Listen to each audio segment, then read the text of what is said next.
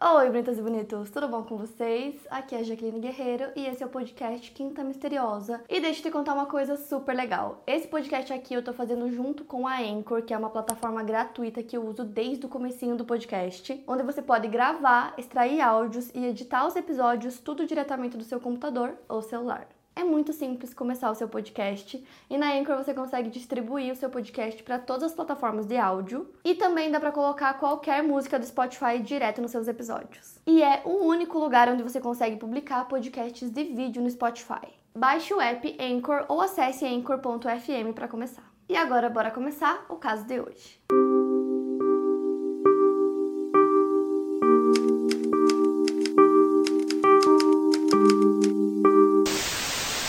Myra Handley nasceu em 23 de julho de 1942 em Crumpsall, em um subúrbio de classe trabalhadora chamado Gorton, em Manchester, Inglaterra.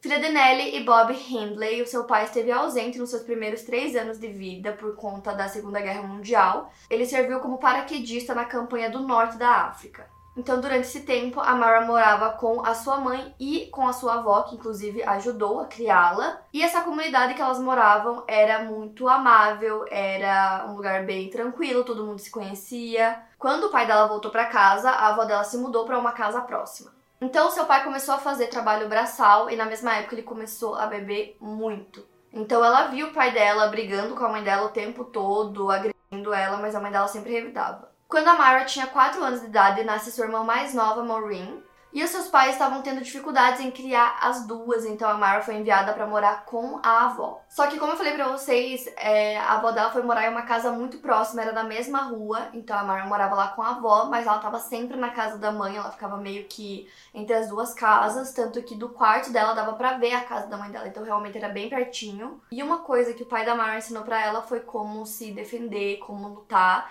Então, ela se defendia dos meninos da rua e sempre que ela brigava com eles, é, ela conseguia atenção e a aprovação do pai dela, que era uma coisa que ela tanto buscava. E ela acabou usando essa nova reputação de lutadora de rua, não só para se proteger, mas para proteger a irmãzinha dela também, a Maureen. E uma ironia trágica desse caso é que uma outra garota que ela também protegeu era uma amiguinha da Maureen chamada Pauline e mais pra frente, no caso, eu vou citar ela novamente. Então, apesar dessa criação da Myra ter sido um pouco caótica, ela era considerada uma criança extremamente normal. É, já na pré-adolescência dela, ela começou a trabalhar como babá, inclusive as crianças e os pais das crianças amavam ela. Então, aos 13 anos, ela era apenas uma garota normal, só que o seu passado, né, de moleca, que brigava muito, acabava tornando ela não muito querida né, pela maioria dos meninos, e ela dizia que eles não achavam ela atraente. A Mara frequentou aulas de comunhão na igreja católica local. E ela também gostava muito de jogos e de ler romances, onde ela dizia que ela conseguia escapar para um mundo de aventuras que era bem diferente, né, da sua infância numa classe trabalhadora. Só que alguns amigos da Mara, desde que ela era muito jovem, notaram algumas coisas nela. Eles diziam que ela não tinha empatia por ninguém além dela mesma. Se alguém se machucasse, ela não se incomodava. E a Myra não tinha muitos amigos, ela tinha um em específico chamado Michael Higgins, e eles eram muito próximos, estavam sempre juntos. E ela gostava muito do fato de que as iniciais dele também eram M e H, então eles eram bem, bem próximos. E eles costumavam nadar juntos, até que um dia ele chamou ela pra ir com ele, ela disse que não podia ir, então ele foi sozinho. Tinham alguns outros meninos no local e ele acabou se afogando e morrendo no lago, então é, foi chamada a polícia. A Mara foi até o local quando eles estavam retirando o corpo dele do lago. E a mãe do Michael deu um rosário dele pra Myra, e nessa época ela já frequentava a igreja, então ela já tinha se convertido ao catolicismo. Ela ficou extremamente arrasada com a morte do amigo. Inclusive, ela visitava muito os pais dele, sempre ia lá na casa deles. E logo depois disso, ela acabou largando a escola. Aos 17 anos, a Mara fica noiva do Ronnie St. Clair, que também tinha 17 anos. E a maioria das garotas nessa idade da Mara já queriam casar, ter filhos, começar a própria família. Só que a Mara queria algo mais. A irmã mais nova da Mara também estava namorando um garoto chamado David Smith. Ele tinha uma reputação de violência, ele era tipo um bad boy. E desde então o pai da Myra tinha sofrido um derrame, então ele ficou ainda mais amargurado, mais malvado com a mãe dela. E quando a Myra descobriu como a mãe dela estava sendo tratada, ela meio que inverteu os papéis, né, que ela tinha na infância com o pai e passou a humilhar e bater no pai dela. Em janeiro de 1961, aos 19 anos, a Myra começou a trabalhar como secretária de datilografia em uma pequena empresa química. Foi lá que ela conheceu Ian Brady. Ele nasceu em Glasgow e a mãe dele era garçonete e o pai dele até hoje não se sabe exatamente qual a identidade dele. Quando o Brady tinha dois anos de idade, ele começou a viver com uma família que morava próximo da casa da sua mãe, então eu não sei se eles chegaram a adotar ele, mas ele foi criado por essa família. Só que na adolescência ele começou a se envolver em então a família falou para ele que eles já não podiam continuar com ele dessa forma e que ele teria que voltar a morar com a mãe biológica. Só que a mãe dele estava morando em Manchester, então ele se mudou para lá. E a Myra ficou instantaneamente apaixonada e obcecada por ele. Ela dizia que ele era lindo, que ele se vestia muito bem, ele andava por aí com a moto dele. E a Myra escrevia sobre o Brady no diário dela de uma forma até meio infantil. Ela falava tipo assim: "Hoje ele olhou para mim, Hoje ele tava de bom humor, hoje ele tava de mau humor, hoje ele não falou comigo, hoje ele não me olhou. Então ela sempre anotava essas coisas. E ela tava completamente apaixonada por ele enquanto ele ignorava ela, ignorou ela por muitos meses. O Brady era bissexual. E como eu falei pra vocês, a Mara tava noiva. Então ela decidiu acabar com o noivado dela. O noivo dela fica em choque, porque do nada ela foi terminar o noivado porque para ela o único homem possível seria o Brady. Só que pro Brady ela continuava indiferente. Ela ficou muito impressionada quando ela viu que o Brady estava lendo a autobiografia do Hitler em seu original alemão. Então ela decidiu pegar um livro de poesia de Wordsworth e finalmente ela foi notada por ele. E aí teve uma festa de Natal da empresa que aconteceu em dezembro, né? Ela tinha conhecido ele em janeiro. E nessa festa eles dançaram juntos. O Brady acabou levando ela para casa e aí eles foram no primeiro encontro deles. Ele levou ela para assistir um filme sobre os julgamentos de Nuremberg. E ele costumava ler muito sobre criminosos nazistas, então um pouco tempo depois os dois começaram a namorar e eles sempre liam um pro outro um livro sobre as atrocidades nazistas nos intervalos de almoço no trabalho. E ela sabia que com o Brady ela nunca mais ficaria entediada. Ele sugeria vários livros para ela ler e ela seguia avidamente a lista dele. Quando ele disse para Myra que Deus não existia, ela parou de ir à igreja. A primeira vez dela foi com ele e ele era sadomasoquista e a Myra basicamente fazia tudo que ele pedia. Ele conseguia colocar todos os seus pensamentos, tudo que ele achava certo na Myra, então rapidamente ela começou a mudar. Quando ele falou para ela que o prazer supremo era abuso e assassinato, ela estava pronta para acreditar nele. Então já nessa época ela não queria mais ver ninguém, nem falar com ninguém. Ela estava se moldando à imagem do Brady, então tudo que ele queria ela fazia, obedecia imediatamente. Frequentemente eles faziam piquenique em Saddleworth Moor, perto de Oldham, e a Mar parecia feliz nas fotos que o Brady tirava dela, mas a família e os amigos dela notaram o efeito que o Brady tinha sobre ela. Então, para eles, ela se tornava cada vez mais mal-humorada, reservada e principalmente submissa. E o Brady queria ver até onde é, a Mara iria para satisfazê-lo. Então ele começou a falar que ele queria fazer um assalto a um banco em nenhum momento ela questionou, ela disse que faria com ele, então ele começou a meio que planejar e fazer um desenho mostrando onde eles iriam, como seria, e ela concordando com tudo. Em 1963 ele ensinou ela a dirigir, porque ela seria piloto de fuga dele, então ela aprendeu também. Ela também decidiu entrar para o clube de rifle local e ela comprou duas armas, então foi aí que o Brady percebeu que realmente ela faria qualquer coisa que ele pedisse. Então eles ficavam discutindo sobre os crimes que eles cometeriam juntos, sonhando acordado com o dinheiro que eles conseguiriam nesses crimes. Só que o Brady tinha já outro plano em mente e o fato da Mara saber dirigir agora seria muito útil para esse plano dele. Então todo aquele plano do assalto em banco nunca foi posto em prática, né? Como eu falei, o Brady tinha outros planos. Ele tinha certeza que a Mara seria a parceira de crime dele, então ele começou a falar para ela todas as fantasias que ele tinha, todas as coisas que ele queria fazer. Então ele começou a falar para Myra que crianças e adolescentes instintivamente confiam mais em mulheres do que homens e que como ela já tinha sido babá, ela já tinha esse instinto de falar com crianças e adolescentes e que ele queria usar essa habilidade dela. Então, basicamente, o plano do Brady era que a Mara conseguisse atrair essa criança ou adolescente, tranquilizando ele de alguma forma, oferecendo alguma coisa. E a partir do momento que ela conseguisse, o restante ficaria com ele. Então, em alguns lugares dizem que a primeira a primeira vítima, que inclusive conseguiu sobreviver e escapar, teria sido atraída pela Myra com um convite de ir até a casa dela para comer pão com geleia, então uma coisa super simples, né? E ela conseguiu atrair esse menino até a casa.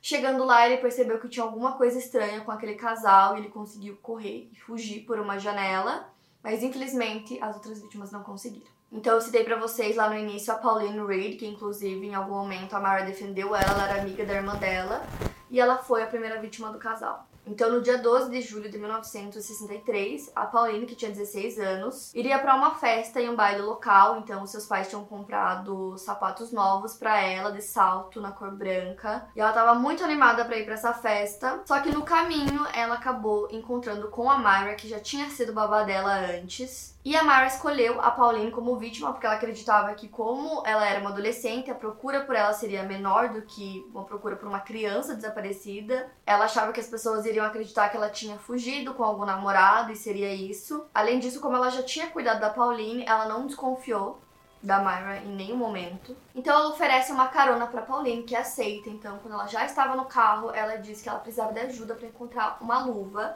que ela tinha ganhado essa luva do namorado e que ele ficaria muito bravo se ela não encontrasse. Então ela leva a Pauline para Saddleworth Moor, que era onde ela fazia os piqueniques com o Brady, fica a 24 quilômetros de Manchester. E aí o Brady ia seguindo o carro da Myra com a moto dele. E aí quando eles chegam no local, de acordo com a Myra, ela permaneceu no carro, enquanto o Brady saiu com a Pauline. Nos 20 minutos seguintes, Pauline foi abusada, espancada e morta.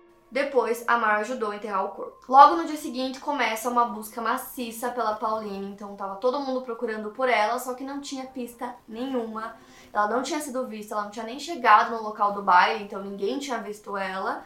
E ninguém sabia o que tinha acontecido com ela no caminho, né, pro baile. Então, sem pista alguma, a suspeita começou a cair sobre familiares, amigos. Inclusive, um dos suspeitos foi o David Smith, que era o namorado da irmã mais nova da Myra. Ele tinha 15 anos na época e ele era ex-namorado da Pauline. É, inclusive, ele morava duas casas de distância da casa dela.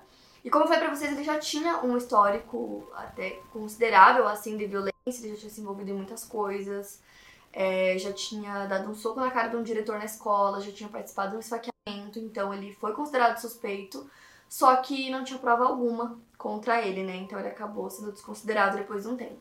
E aí a investigação policial acabou esfriando e quando isso aconteceu, a Mara acreditava que o namoro dela com o Brady agora estaria mais forte do que nunca, porque ela tinha ajudado ele a cometer um crime, então ela achava que eles estariam juntos para sempre, só que não foi bem assim ele meio que se afastou dela, ele queria explorar mais o lado homossexual dele, então ele tava meio que curtindo por aí. E ela ficou muito amargurada com isso, começou a sair com outras pessoas também, inclusive com um policial chamado Norman Sutton. Inclusive, ela teve várias oportunidades de contar para ele o que o Brady tinha feito, mas ela não contou, então depois de um tempo eles acabaram se aproximando novamente. E aí o Brady decidiu que a próxima vítima não seria adolescente, seria uma criança. Então, quatro meses depois, a segunda vítima foi John Kilbride, de 12 anos de idade. Então, no dia 23 de novembro, mais uma vez, eles ofereceram carona para a vítima, alegando que eles estavam preocupados, que os pais do John provavelmente estariam preocupados também, e ele acabou aceitando. Então, eles levaram a vítima novamente para Moore, no mesmo lugar, e usaram a mesma desculpa de que estavam procurando uma luva. Então, já estando num local bem afastado, Brady fez a mesma coisa que ele tinha feito com a primeira vítima. Depois, ele tentou cortar a garganta do John, não conseguiu e acabou estrangulando o garoto com um cadarço antes de enterrá-lo. E o John sempre voltava para casa no máximo às 6 horas da tarde. Então, imediatamente quando ele não volta, a família já percebe que tem alguma coisa estranha. Eles vão até a polícia, relatam o desaparecimento. Depois começam as buscas. Só que esse local onde eles levavam as vítimas era bem afastado, era imenso. Então, não era o primeiro lugar que a polícia procurava. E procuraram muito por ele, não tinha pista nenhuma, né? Da mesma forma que a Pauline. Inclusive, um irmão do John disse que depois de algumas semanas eles já perceberam que o John não voltaria para casa e que alguma coisa ruim tinha acontecido com ele. Seis meses depois, no dia 16 de junho de 1964, Kate Bennett, de 12 anos, desapareceu a caminho da casa da sua avó. E como a casa dela ficava a apenas um quilômetro e meio de distância, ele sempre ia sozinho. A Myra viu ele e pediu ajuda para colocar algumas caixas dentro do carro dela e o garoto ajudou. Depois ela ofereceu carona e eles então se encontraram com o Brady no mesmo local de sempre. A Myra disse que o Brady levou o Kit para um barranco próximo a um riacho. Na meia hora seguinte ele abusou, torturou e estrangulou o menino. Depois, ambos enterraram o corpo dele lá. E o desaparecimento dele só foi notado no dia seguinte. Também foi feita uma busca gigantesca, mas não encontraram nada. E cada vez que isso acontecia, o Brady se sentia mais invencível, que ele conseguia cometer o crime perfeito, que ele não seria pego nunca. Inclusive, no, na maioria das vezes, serial killers gostam de guardar algum tipo de lembrança das vítimas, então, né, eles guardam como se fossem troféus e ele fazia isso. Ele tirava fotos, às vezes, nos locais onde ele enterrava os corpos. E ele fazia isso para meio que reviver né, os crimes que ele tinha cometido. Então, em setembro de 1964, a Myra e a avó dela se mudam para Hattersley e aí o Brady vai morar com elas. Mais seis meses se passam, então em 26 de dezembro de 1964, Leslie Ann Downey, de 10 anos de idade, estava em uma feira local em Manchester. A Myra e o Brady conseguiram convencê-la de ajudar eles a colocar algumas compras dentro do carro. Depois, eles colocaram ela dentro do carro e a levaram para casa da avó da Myra. Dentro da casa, eles despiram a Leslie, amordaçaram e amarraram ela. Eles a forçaram a posar para fotos e depois gravaram uma fita de 13 minutos enquanto ela implorava por ajuda. Depois ela foi abusada e estrangulada. Depois a Myra e o Brady levaram o corpo até Moore, onde foi enterrado. Lá eles também fizeram mais algumas fotos. A mãe da Leslie disse que ela não acreditava que alguém pudesse machucar a filha dela porque ela era uma criança que não fazia mal para ninguém.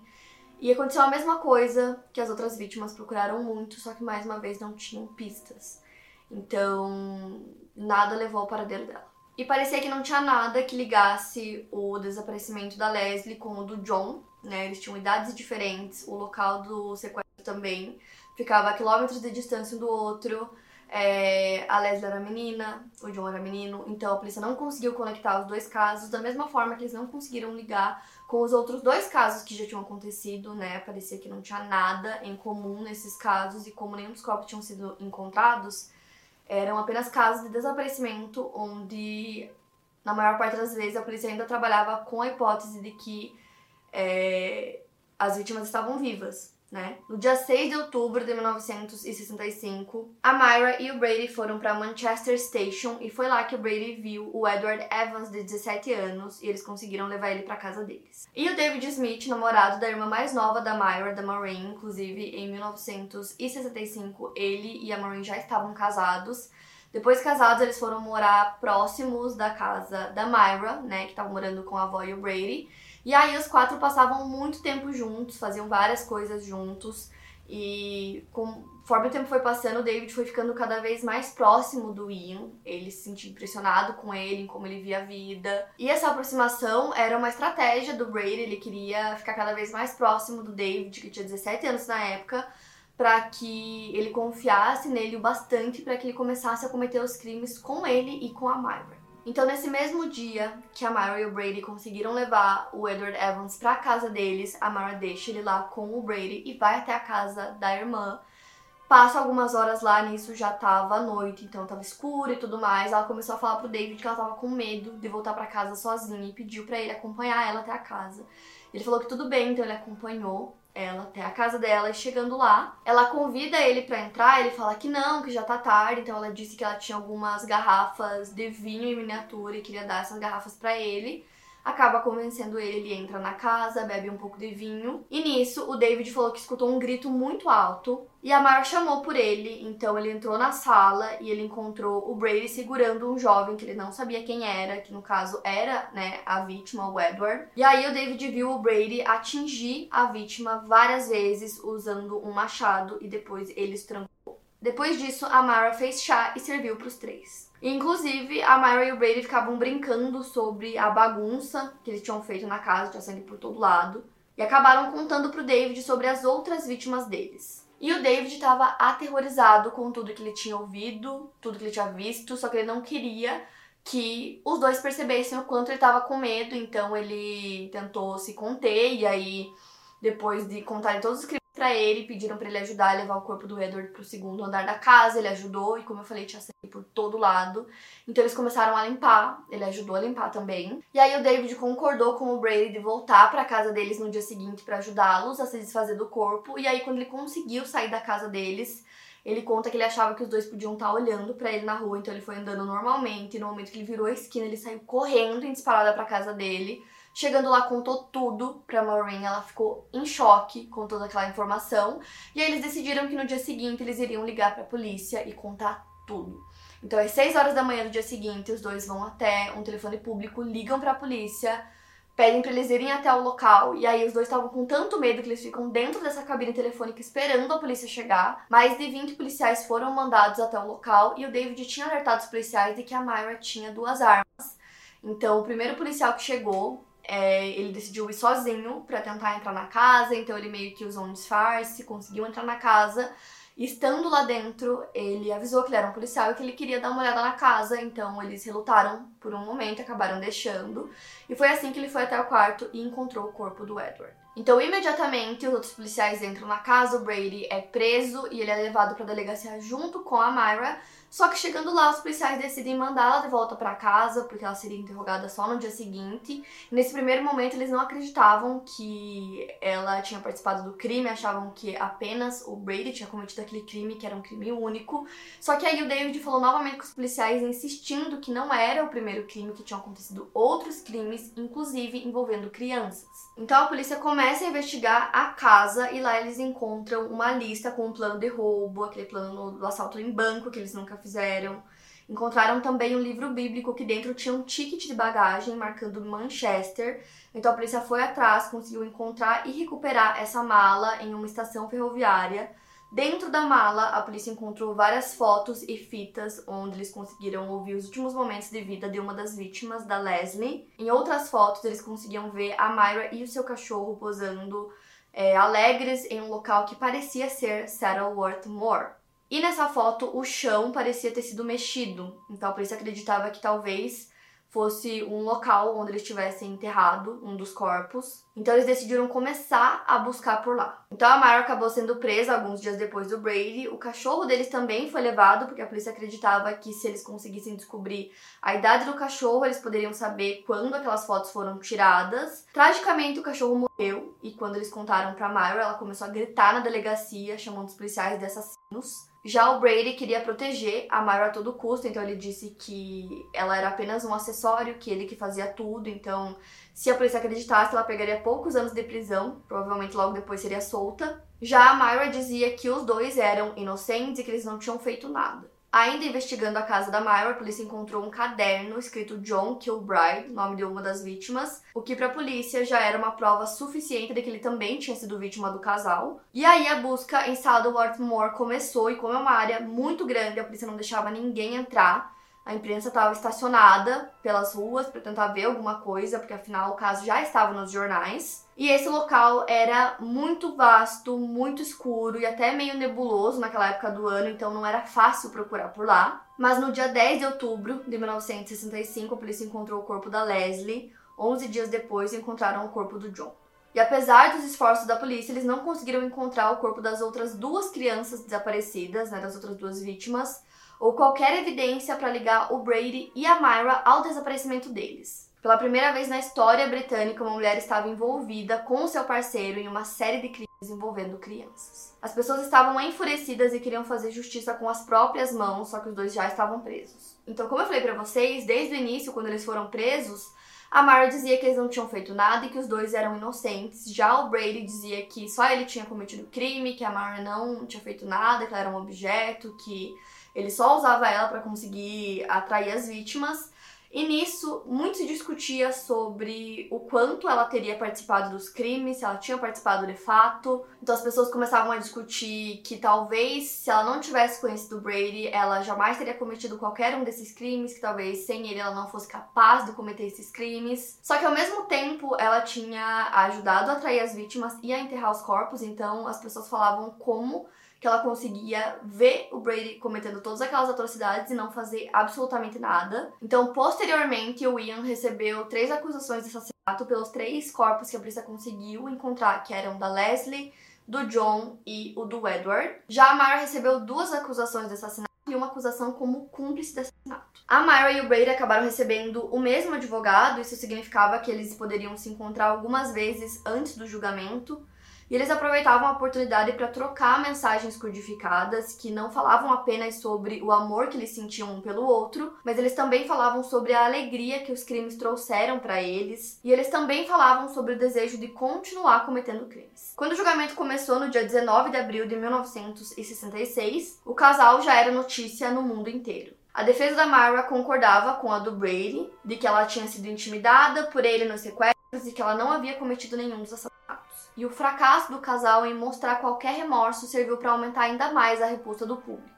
E como eu falei para vocês, eles tinham gravado uma fita que a polícia conseguiu recuperar. E nessa fita dá pra ouvir a Leslie chamando é, a Myra de mãe e o Brady de pai, pedindo por favor que eles parassem. E em certo momento dá pra ouvir a Myra falando cala a boca. E essa fita tinha 13 minutos de duração, foi tocada no julgamento, então a Myra ficava dizendo que ela era inocente, só que com essa fita onde dava para ouvir a voz dela, claramente não tinha como ela fingir que ela não estava lá. Então essa fita parecia uma prova incontestável, talvez a prova mais forte do caso contra a Myra.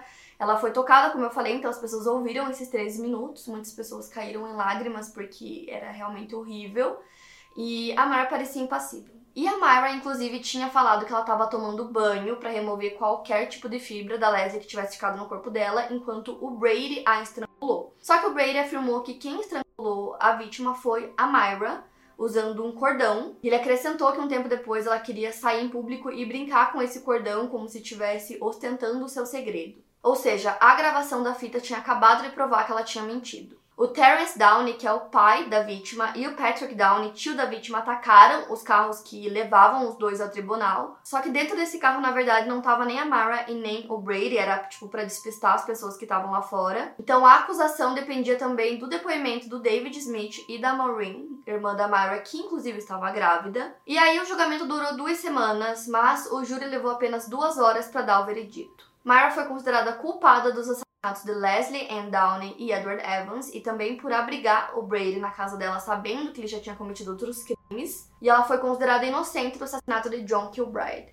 Ela tinha 23 anos e foi condenada a duas penas de prisão perpétua simultâneas. A pena de morte tinha sido abolida pouco antes da prisão da Myra. Brady também foi condenado à prisão perpétua e depois de presos, ele e a Myra continuavam trocando cartas, eles até pediram permissão para se casar. E aí muito se falava em como a Myra ia se comportar longe do Brady, já que ela alegava que ele manipulava ela, que ela nunca tinha feito nada porque ela quis, então as pessoas queriam ver como ela iria se comportar, se realmente era assim ou se ela gostava de participar de tudo. Inclusive, ela continuou alegando inocência por muitos anos e ela dizia que o culpado era o Brady e o David Smith, cunhado dela, a mãe da Myra e a irmã dela acreditam que ela é inocente, acreditam que ela não fez absolutamente nada. E a Myra conversava com qualquer pessoa que quisesse ouvir o lado dela da história e qualquer pessoa que pudesse dar algum tipo de publicidade a mais pro caso, favorecendo ela porque ela queria pedir pela liberdade condicional. Então, se a pessoa pudesse ajudar ela nesse sentido, ela conversava com a pessoa por horas. Então, em 1970, ela decidiu cortar o contato dela com o Brady. E o Brady, como falei pra vocês, também foi condenado à prisão perpétua. E desde 1999 ele pede permissão para morrer e aí ele não conseguiu, né? Então ele se recusava a comer para antecipar a morte dele, só que a tentativa é inútil. O Brady foi declarado mentalmente incapaz e desde 1999 ele era alimentado à força em uma prisão psiquiátrica, ele brigava na justiça para conseguir morrer. Em nenhum momento o Brady pediu liberdade condicional. Já a Myra, ela obteve um diploma da Open University e voltou a frequentar a igreja. Sete anos depois, mais de dez anos depois de ser presa, ela começou uma campanha para tentar conseguir a sua liberdade. Ela já tinha feito o pedido de liberdade condicional várias vezes. Em 1985, ela conseguiu que o pedido dela fosse ouvido. O pedido foi rejeitado e ela só poderia fazer outro em cinco anos. Então, mais de 30 anos depois, em 1998, ela decide mudar a sua estratégia e quebra o silêncio sobre o abuso que ela alegou ter sofrido nas mãos do Brady. E ela também quis falar sobre os crimes pela primeira vez. Então, assim, para vocês entenderem o que aconteceu. Quando ela foi presa, ela alegou inocência até o momento em que ela foi condenada. Então, na prisão, ela continuava dizendo que ela era inocente. Aí, 20 anos depois, ela muda essa estratégia e decide falar sobre os crimes pela primeira vez. Então, uma jornalista foi até a prisão conversar com ela e ela começou a falar um monte de coisas sobre os crimes, e com isso é, a investigação foi reaberta, já que os corpos de duas das vítimas não tinham sido encontrados até então. Inclusive, essa jornalista que foi a primeira a conversar com a Myra disse que ela é extremamente manipuladora, que ela consegue entrar na sua cabeça e fazer você ver o lado dela e de repente você começa a acreditar, só que ela disse que não caiu na história dela. Então a Mara disse que ela estava pronta para falar sobre o envolvimento dela nos cinco crimes depois de todos esses anos e que ela inclusive iria mostrar onde estavam os corpos que a polícia não tinha conseguido encontrar. A mídia ficou enlouquecida com essa informação e aí a Mara foi levada até Morse para apontar quais eram os locais. A mídia estava em peso lá, tinham até helicópteros tentando pegar qualquer informação. E nisso o clima estava muito ruim para que eles conseguissem fazer buscas nos locais é, que ela apontou, então não tinha como buscar naquele momento. E aí eles tinham que esperar até o verão para conseguir começar as buscas. Então o verão chega, eles começam e eles conseguem encontrar o corpo da Pauline em um dos locais que a Mara tinha apontado. A Mara decidiu não contar a localização do último corpo. Ela falou que falaria sobre o que aconteceu no dia, mas que ela não ia contar. E a polícia disse que não tem nenhum plano de retomar as buscas no local. É, até porque, como eu falei, o local é muito, muito grande, já fazem muitos anos, então ela teria que realmente ajudar a polícia nisso e ela não quis contar. E nessa entrevista que ela deu para jornalista, ela disse que queria falar pela primeira vez e que as pessoas entendessem o lado dela e entendessem o que realmente aconteceu. Então ela falou que ela não queria cometer os crimes, que ela estava sendo ameaçada pelo Brady, que ela sofreu diversos tipos de abuso dele. Ela disse que ele ameaçou até a família dela, que ele conseguiu dominar ela completamente e que ela sentia sim remorso por tudo que ela tinha feito. E aí ela disse que ajudaria a polícia, né? Então, quando eles encontraram o corpo da Pauline, até muito triste pensar nisso, porque quando eles encontraram os restos mortais, ainda estava com o vestido de baile e ainda estava com os sapatos novos que ela tinha acabado de ganhar dos pais, então Dizem que dava até para ler o nome do fabricante em dourado no sapato, de tão novo que o sapato era.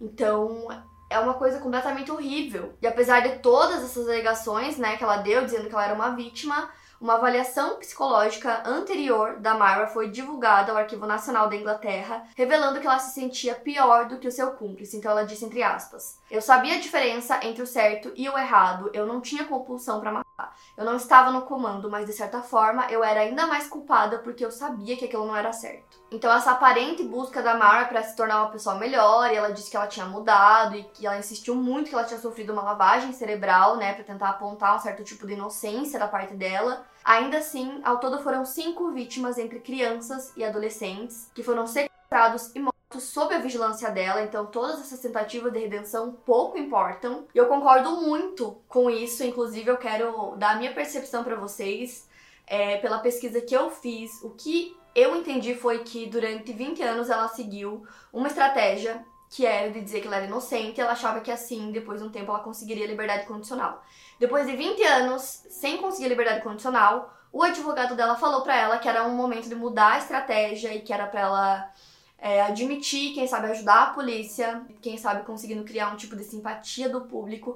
Talvez assim, as pessoas vendo que ela mudou, ela conseguiria liberdade condicional. Então, o que eu entendi da minha pesquisa foi isso: que se não fosse essa mudança de estratégia, talvez ela nunca confessasse, talvez ela nunca voltasse a falar sobre e ela ia continuar dizendo que ela era inocente. Então, na minha percepção, nada passou de estratégia para conseguir a liberdade condicional e só por isso que ela contou, porque afinal ela dizia que ela era inocente e por 20 anos ela não quis contar onde estavam os corpos. Basicamente era uma estratégia do advogado dela para tentar mudar a imagem que ela tinha aos olhos do público, mostrando que ela se arrependeu, porque o sistema de fato reconhece se você é, se redimiu, se você se arrependeu, e assim às vezes a pessoa consegue né, diminuir a pena ou é, consegue liberdade condicional, mas no caso dela, que é a prisão perpétua, é muito mais difícil. Inclusive, é, muitos experts acreditam que ela tinha de fato mudado e acreditam que sem o Brady ela não teria cometido nenhum desses crimes. Só que mais uma vez ela cometeu,